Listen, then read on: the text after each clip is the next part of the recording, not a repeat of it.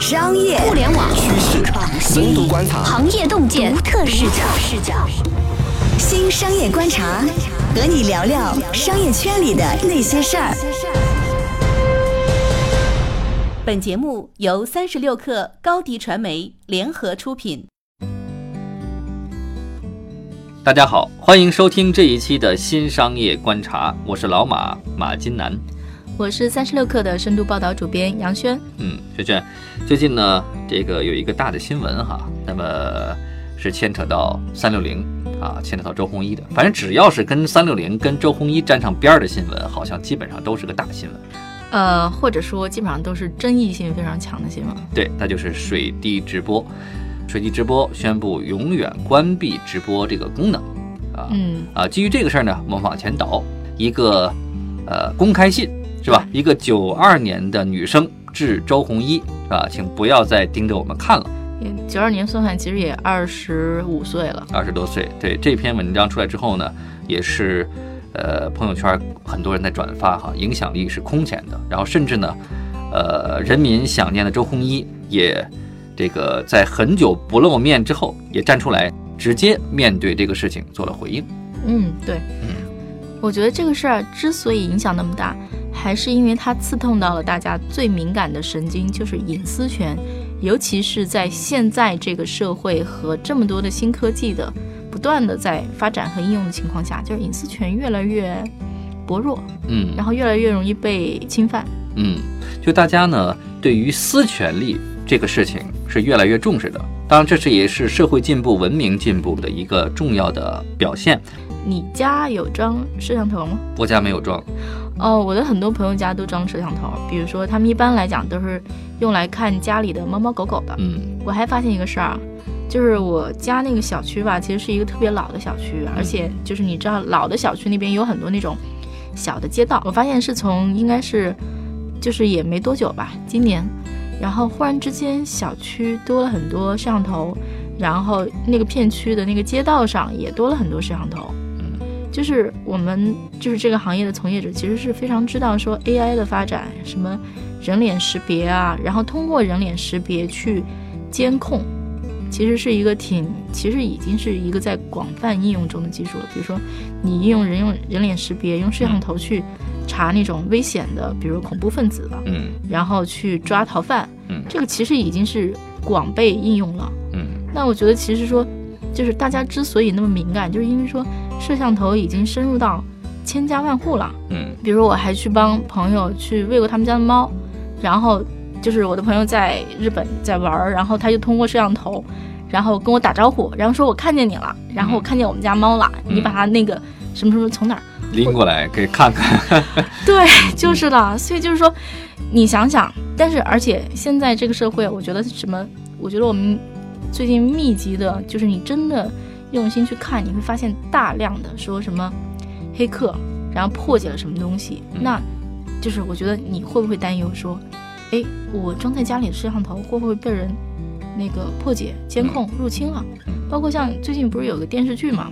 叫就是胡歌演的叫《猎场》，中间有一个故事，就是说他是某家公司的情报部门主管，通过黑客，然后入侵到了胡歌他们那个楼，他们那个办公室，他跟他客户讲最隐秘的信息的那个现场。嗯，所以说这个事儿，我觉得就是，我觉得连那个文艺界都 都已经感受到这种恐怖的隐私侵袭的风潮了。以前隐私侵袭顶多是说我那个转个库，然后看一下你的邮箱，对吧？嗯，但现在已经。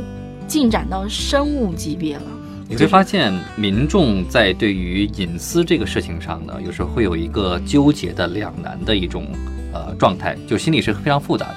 一方面呢，呃，摄像头遍布各地，然后呃，给民众其实带来了某种程度上带来是一定的安全感，因为一旦发生事情，你可以通过摄像头的这个摄像资料去找到、去溯源。就比如说前段时间那红 红黄蓝，对吧？对。那么。另一方面呢，是我的影像被录进去了，那这里面我有对于隐私泄露的一种担心，对，对吧？那么，但对于科技进步，从科技进步的角度来讲的话，我觉得，呃，我们需要考虑的是私权利它的边界到底在哪里？那么这个就不得不谈到这次水滴直播这个事情。那么按照道理来讲的话，商家去放一个摄像头在一个他店内的公共场所里面，这个行为有没有问题？有问题。呃，我是这么样看待这问题的哈，就是如果放一个摄像头，你明确告知此处有监控，同时呢，那个内容呢是不对外的，只是我存储下来是，呃，防盗也好，或者说我去我去我去溯源查东西也好，这个我觉得是没有问题的。其实以前正规的那种商超超市，嗯，他们那个里面有监控，它其实是有提醒的，此处有监控，就像你刚刚讲的。嗯，那我觉得，假如说，我觉得一个商家装个摄像头也很能够。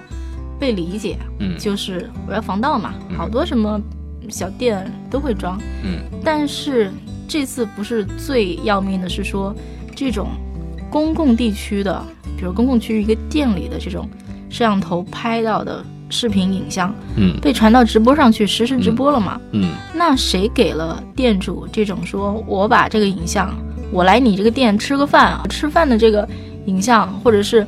我还拿，就是经常我在什么公共场所，比如拿着手机，嗯，什么打开了我的微信，然后跟人聊天，或者是还输入，比如说付付款，嗯，然后输入输入密码，嗯，这都被拍进去了，这算是怎么回事儿？嗯，对吗？对，所以说呢，这是什么呢？这是在隐私权的界定上，以及在呃真正的呃商家在这在对摄像头在对监控设备的使用上是有不当的地方的。那么这个事呢，牵连到三六零，牵连到水滴直播，我觉得某种程度来讲的话，呃，不说它百分之百冤枉，但是有一定的冤枉成成分存在。这就如同说，一把刀可以切菜，可以做饭，可以烹饪，但是也可以去杀人。其实三六零的打法一直来讲都是比较的激进的，我觉得可能体现在这家公司做各种事情的各种行为上嘛。所以当这件事情出来的时候，当我还没有细究说。这个事儿的具体谁对谁错的情况下，我对三六零产生了一种防范的心理。我一听这事儿是三六零做的，我就会天然的认为说，因为很多事情是这样嘛，互联网上经常有这样的事情，比如说我给你一个用户协议，但是用户协议死老长，或者说你要点开才能看，大家一般都不会看，直接点我同意，或者说很多东西会有一个默认设置，比如说一个 app。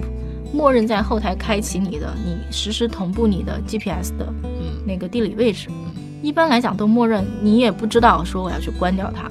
这样事情实在是太多太多了，所以我其实非常非常怀疑说三六零的默认设置究竟是怎么做的。因为我印象中他们其实好像公开出来回应过，说说我们默认的是关闭的。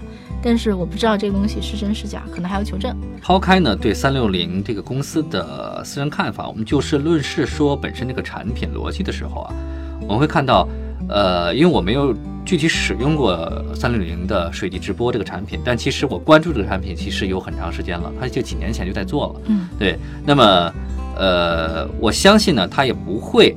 睁着眼说瞎话，说我们默认是这个关闭的，呃，默呃实际上是默认是打开的。我觉得它应该不会犯这种错误。但是呢，有一点我们需要警惕的是什么？是，呃，产品逻辑本身，三六零是想让商家，想让使用这个摄像头的人去直播的，这是第一点。第二点，他通过产品的组合刷上了弹幕，刷上了评论，为什么？也是想促进用户看。并且评论，并且互动的，也从另一个侧面是驱动着店主也好，驱动着呃使用摄像头的人也好，要打开这个功能。他是在刻意的去引导。其实我觉得就是一给大家一个超级监控器。嗯，我觉得就是这样吧。超级监控器像不像？确实是一款超级监控器，但是呢，它背后隐含的呢，一方面是三六零对于内容的饥渴，因为你会发现三六零。大部分它的产品是作为工具属性的而存在的，对它急缺内容，尤其是它它在移动互联时代，就是现在大家都知道靠内容导流量。三六零当年在 PC 时代流量还是挺大的，因为它都在装它的那个杀毒软件，嗯，但在手机时代，它的这个江湖地位一落千丈，流量不掌控在自己手里了，对，所以就是在这种大家要靠内容导流量的这个状况下，三六零应。应该是非常非常或者周鸿祎非常敏锐的嗅到了这里面流量的味道。对流量的生意呢，是一个非常赚钱的，并且能够长期维持公司生存的一个一个生意模式。因此说，它在布局这个呃北京时间，三六零跟本地电视台共同投资了这个北京时间这个产品嘛。那么以及花椒直播，它其实都在布局内容的生意。那么水滴直播这是什么呢？这是也是它在内容领域的一个布局。除此之外还有什么？三六零回归 A 股要做安全，对，那么监控这个事情是安全中的非常重要的一环。在公共场所里面有天网系统。嗯，天网系统呢是是当然是道路，基本是道路的。那么还有一块儿监控安全室内是没有被覆盖的。那么三六零敏锐的看到了室内的室内的私人的这个相对私密的环境里面的监控安全这块儿是个生意，也是它的一个呃现在目前走安全这条路的一个战略的重要一环。嗯，对，而且啊，三六零从美股私有化到现在，我我觉得就是，其实就是周鸿祎消失在公众视野里面，我觉得可能也是因为这个私有化嗯牵扯了他大量的精力，他其实已经消失很久了。嗯其实三六零掉队也掉了很久了，而且他在私有化的这个过程里面，他其实是要相当于说把在美股市场上募资募来的钱再还回去嘛。嗯我印象中他是，呃，抵押自己的大楼，而且好像跟银行还借了过桥贷款。对，他其实是付了很大的负债的。嗯，所以说有很着急人说在说说郑弘毅是首富，那个负担的负哈，有这个说法。嗯对，那么呃当然了，我们不知道它背后的真正的思维逻辑是什么，这是我们只是我们的猜测，就是一是内容，二是安全。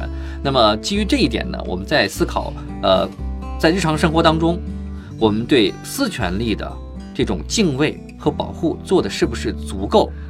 那么非常不够吧？比如说你看哈，比如说有的呃，因为大家都喜欢自拍嘛，特别在公共场所自拍和直播，你是很难避免陌生人入境的。嗯，那这个算不算是对私权利的一种侵犯？嗯我认为是算的。嗯比如说，有的很多人看到地铁人多，啪拍张照，对吧？都在挤地铁，那你是将很多人的呃这个这个面孔都摄入进去了。嗯而且是动态的。好，直播经常在路上看到有什么主播在直播，也是，对吧？那么这部分算不算私权利侵犯？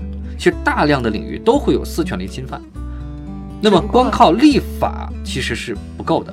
只不过以前，比如说啊，这种私权利侵犯，比如说以前新闻它作为 news，它它其实会被作为一种被视作一种公共产品，嗯然后其实拍进去来讲，大家一般来讲是不追究的。但是呢，呃，但凡是有版权或者是内容性质的作品，你被拍进去，这个其实就是不允许的了。嗯，嗯，如果要严格执行或者执法的话，对所以说有一句呃名言，谁说的我已经忘了，就是风能进，水能进，对吧？风能进，雨能进，国王不能进。国王不能进对，什么意思？哦。风能吹进来，你说雨能自己的进来私有对财产是吗？但是国王如果不经我的允许，你是不能进我家的。对，哪怕你是国王。私有财产嘛。所以说这方面呢，需要什么呢？需要公民意识的一个觉醒，就是说大家对私权利这个事情，你有多么看重，嗯那么你就应该挺身而出，你去自己去保护自己的私权利。嗯在这种情况下，会倒逼所有的市场参与者，他们对私权利的保护。但大部分国人呢，对这块儿呢，对私权利其实是一个非常冷淡、淡漠的一个状态。呃，我觉得从这次大家反应这么大这件事情上来看，我觉得大家可能也不再淡漠了。嗯。我觉得之前我印象中是说那个女孩儿，然后去那种水滴直播上正在直播那种公共场所，嗯。告诉公共场所里的顾客说你正在被拍和被直播，大家都是勃然大怒，嗯。就是真的是很在乎的。我觉得只不过是大家之前看那个摄像头，觉得就是一个防防盗摄像头，没有想到说自己的影像会被，传上去。我觉得这个还是挺吓人的。嗯因为我觉得本身啊，就是我觉得，嗯，我记得以前当年在 B 站上吵架，或者是有点儿什么人出来炫富，嗯或者是看起来就是有问题，很快就会被人肉出来。嗯就事实上，大家隐私隐私泄露已经到了一定程度了。嗯你要找谁？那叫名叫什么名字？然后那个嗯，在哪儿上班？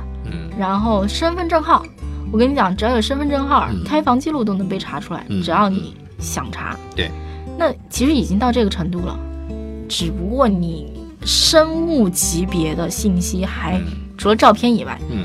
还没有之前还从来没有像今天这样全面的曝光过。嗯，那今天这个真是挺吓人。还有呢，就是周鸿祎呢，在这个事情上的回应，我觉得也有一些呃欠妥之处哈。嗯那么，呃，我认为一个负责任的企业家，那么在自己的产品呃出现一些相关性的负面的时候，首先呢是应该反思自己有没有这个责任。他先攻击别人吧。在这个事情上呢，呃，我们不说呃水滴直播这个摄像头它到底有多么委屈，但是至少它是有责任的，它是应该附带连带责任的，这是第一点。第二点呢，呃，三六零的回应是说他遇到了黑公关，对，这个已经变成了每次听到这种话都每次的这个这个企业遇到负面，他都想往这方面去引导，说我遇到了黑公关啊，友商是吧？竞争对手在呃在在在后面搞事情对？已经变成一个标准的呃话语体系，对吧？标准的话术，对吧？那么在这个事情上，其实他没有看到的是什么？是公众对于私权利的这个意识在觉醒，他其实侵犯了很多人的一个非常敏感的一点的这个这个内容，私权利。周鸿祎的说辞是我如果没记错的话，他是说有，因为他想把自己的这个呃摄像头送送给幼儿园，因为红黄蓝那个事件嘛，嗯然后说有做上摄像头生意的大哥想要那个想要搞他，嗯。对，他是这么一个说辞。那我觉得就像你讲的，姑且不论真假，但是别老盯住人家的错误，对吧？那你在这件事情上有错没错？嗯，我觉得还是挺在这个回应上啊，我跟你讲，我个人观点，纯粹个人观点，我觉得这个回应是有很大问题的。他说，呃，侵犯了别人利益，对吧？做摄像这个这个设备的厂商啊、对他的攻击。但是你别忘了有一点，在这个市场上，然后参与者众多，是分散的。对，然后它没有一个一个一个非常强势的一个厂商在这个里面，就大家没有没就是这些厂商是没有这个必要去回应你这个事情的，因为大家赚各自那点小钱，它不是一个很大的一个生意，对对吧市场极度分散。非常非常分散，所以说应该不会出现一个所谓的竞争对手来站出来黑你，对吧？这个事儿呢，我觉得对于那些竞争对手来说，因为他还比较弱小，他花这个钱去策划、去拍摄、去研究怎么弄，这是得不偿失的。因此说，我认为这一观点是不成立的。对，嗯，还有呢，就是在这个水滴直播这个事情上，其实我们看到他现在已经选择了关闭直播这个功能，我认为是对的。为什么呢？因为直播这个事儿虽然说满足了老周对于内容的渴求，但是它和安全这生意其实是不太沾边的。你还不如尽早在这个时候把有可能给你产生负面影响的业务给它抛离掉。重要的生意在哪儿？重要的生意在于室内监控的安全的分析、大数据这一块儿，其实是有巨大生意的。我觉得老周其实他们跟那个什么各种国家的安全系统啊，嗯他们还是有关系，还是比较熟的。是的，你说你这个，比如说你跟那个啊逃犯，嗯，然后这种抓捕的这种信息，你连上网，你对对比一下人像，对，我觉得对吧？政府也会很开心。那大家可能就比如说饭馆老板可能装一你这摄像头，也会觉得说有附加值。对。所以说中医的新的生意嘛，就或转型后的生意是安全，特别是他提到了多次提到国家安全，那么这是国家安全的，呃，这个业务当中的重要一环。但是我特别不希望国家安全进入我家。假如说我哪天装了一摄像头，为了看着我们家猫有没有饿死，嗯我可不希望国家的手伸到我的家里。嗯，我只能说，呃，一旦你装上了这些监联控设备网设备、联网设备，一旦它上网，无论是摄像头，还是你的电脑，还是你的手机，还是你发的微信，还是你在搜索框里面输入的内容，它其实都会汇集到一个庞大的数据库里面的。哦，我就想到了，我记得好几年前有部美剧叫《疑犯追踪》。嗯，这个美剧还是我我比较喜欢看的。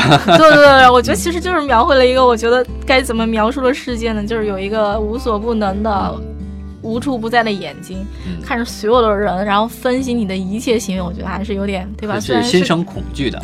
对对吧？对，所以说，呃，针对私权利的相关的立法，其实仍然还在路上，仍然是不完善的。那么同时呢，公众能力吗？在咱们国家，嗯，我认为，呃，随着公民意识觉醒吧，是逐步的，呃，是会去完善的。比如说这个事件，其实就为什么那么多人在意，那么多人转发，引起那么大的社会的反响？为什么？是因为大家突然间意识到，对你我都在乎。这跟我生活息息相关，对啊，跟我关系太密切了。就如同你所说的，如果这摄像头进了我家里面，那么我虽然说我是想让他看我家的宠物，对吧？嗯然后我来监控，但是这些数据它一定在一个服务器里面，这个服务器谁掌握？对有没有措施保护它安全？有没有措施保护不被随意调用？有没有措施保护说不会被攻破和泄露？对，这就是问题核心所在。好，好，今天呢，我们就着三六零水滴直播这个事件聊一聊公民的隐私安全那些事儿嗯。如果您喜欢我们的节目呢，就请点击评论或者点赞。也欢迎大家下载三十六课的 APP。嗯，感谢您收听本期的节目，我们下期继续聊，再见。拜拜。